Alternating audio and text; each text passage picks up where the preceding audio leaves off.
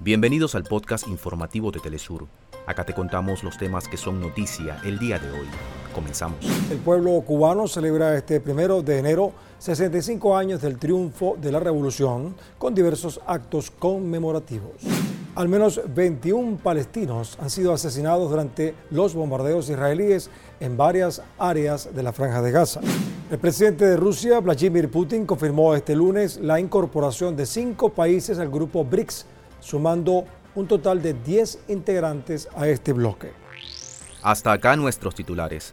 Para más información recuerda que puedes ingresar a www.telesurtv.net.